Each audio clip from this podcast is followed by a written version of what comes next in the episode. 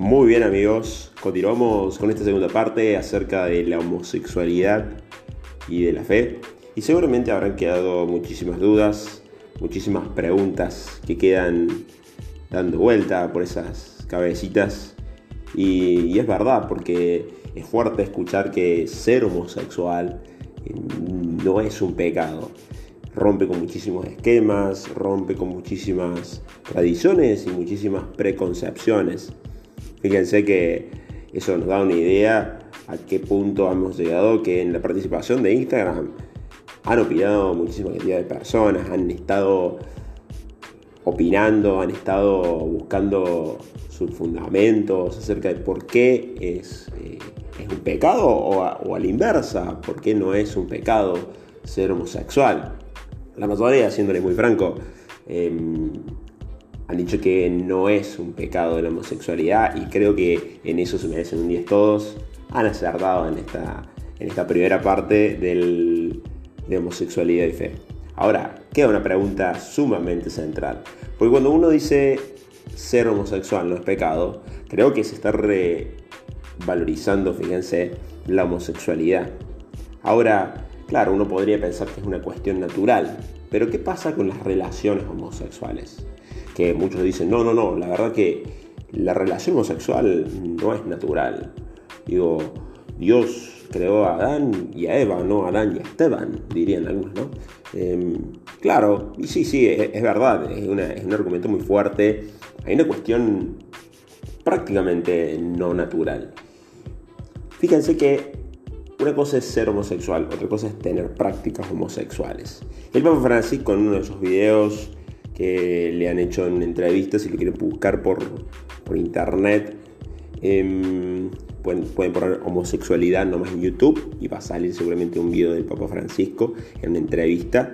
Él dice que las tendencias homosexuales, es decir, los sentimientos, más que todo vamos a hablar de un lenguaje técnico de la psicología, ¿no? La tendencia, o sea, ese, esa inclinación que uno tiene no es, no es un pecado. Y en realidad porque es una inclinación, sea, vamos a decirlo de forma burda, a vos te puede gustar el chocolate blanco y a él le puede gustar el chocolate negro. No, no, ¿por qué te gusta el blanco? ¿Por qué te gusta el negro? No me preguntes esas cosas, me enamoré, me enamoré. No juzgues mis sentimientos. Ahora algunos van a decir, bueno, de esto nos da vía libre para cualquier cosa. Y la verdad que acá tenemos dos posiciones totalmente diferentes, inclusive también dentro de la comunidad cristiana, dentro de la comunidad católica. Las dos posiciones se basan y derivan de una sola posición. La posición madre, por así decirlo, habla un poquito de la sexualidad que está centrada en el amor, una sexualidad que tiene que estar centrada en el verdadero amor. Acá vamos a hacer alguna distinción. Fíjense, el amor no es el placer. El amor puede incorporar placer. El placer es ese sentimiento de gratificación que dura unos pocos segundos. Ahora el amor va más allá de eso. Muchas veces el amor verdadero no incluye placer y a veces sí incluye placer. El líder de la vida cristiana es vivir en el amor. Jesús vivió en el amor. Jesús se entregó por los demás, se entregó por su pueblo y sin embargo no tuvo relaciones genitales. ¿sí? Ahora bien, ¿cómo se vive esto dentro de una relación sexual o de una relación genital? El ideal del amor es que, inclusive en la pareja, quede abierto a la vida, estamos hablando del ideal, ¿no? No, no, quieran, no quieran echarme la cabeza, estamos hablando del ideal, por así decirlo, de la utopía, que ya vamos a ver que no es una utopía, utopía significa no lugar, topos es lugar, fíjense que topografía, la grafía, o sea, la escritura de un lugar. ¿eh? Pero no vamos a hablar ahora de, de lo utopos, de la utopía, sino lo vamos a poner como un ideal. Un cristiano tiene el ideal de vivir en el amor, tiene el ideal de vivir eh, como Jesús vivió, hasta inclusive en las relaciones sexuales. Entonces, una relación sexual centrada en el amor es aquella relación sexual que queda abierta a la vida y en donde yo me entrego al otro. Pero acá hay un entregarse en donde el otro es el centro y no yo soy el centro. Guarda con esto. ¿Qué quiere decir que el otro es el centro y yo no soy el centro? que yo no voy a tomar al otro como una mera cosa, vamos a decirlo muy burdamente, como un pedazo de carne, que yo lo agarro y lo utilizo para sacarme las ganas. Porque ahí el centro soy yo. Y ahí la propuesta tira más del lado del egoísmo. Queda más anclada en el yo, en el yo así bien, bien burdo, por así decirlo. Queda más anclada en esta cuestión de satisfacción personal. Ahora, uno no elimina la satisfacción personal, guarda. Pero cuando está puesto en el amor, esa satisfacción personal también está puesta en satisfacción del otro. Entonces no soy solo yo el que se tiene que satisfacer, entre comillas. Al contrario, es el otro el centro de mi vida. Y en una relación, una relación de dos, cuando el otro es el centro de mi vida, cuando yo le puedo poner al otro como mi amor, por así decirlo, ahí es donde yo me entrego al otro por completo. Y eso evidentemente muchas veces queda abierto a la vida. En el ideal estamos hablando, ¿no? Estamos hablando en el ideal, recuerden que es el ideal. Ahora, dentro del llevado de eso que estaríamos hablando en medio, en el campo de lo hetero, llevado al homo, se complica un poquito más. Y acá nos, ponemos digamos, así como dicen algunos, nos ponemos la gorra, ¿sí? Se complica un poco más, ¿por qué? Porque fíjense que obviamente entre una pareja homosexual no hay una apertura a la vida, ¿sí? Uno tiene que buscar otros métodos para... Entonces, desde alguna tradición cristiana, eh, un poco más apegado a, lo, a lo, entre comillas, lo que debe ser, estaría siendo un pecado la relación genital de los homosexuales. Ahora, eh, guarda, no estaría siendo menos pecado que una masturbación, no estaría siendo menos pecado que em, una relación sexual antes del matrimonio, no estaría siendo menos pecado que, fíjense que esto, esto está sonando muy fuerte, yo lo sé, ¿eh? no soy tonto, lo, estoy sabiendo. No estaría diciendo menos pecado que un preservativo, que un método anticonceptivo. Entonces ya acá ya me saltan con 20 mil millones de preguntas. Eh, ¿por qué la iglesia? Bla, bla, bla, bla. ¿Por qué la iglesia castradora? Pa, pa, pa. Y claro, empiezan a, empiezan a preparar los misiles. empiezan a preparar los misiles para decapitarme acá vivo. Eh, Claro, pero a ver de nuevo, es la utopía, ¿no? Eh, y vuelvo con el tema de la utopía, es utopía que no es utopía, ¿sí? Porque en Jesús de Nazaret, lo que parece utópico, lo que parece no tener lugar, tiene lugar, y que es la vivencia del amor.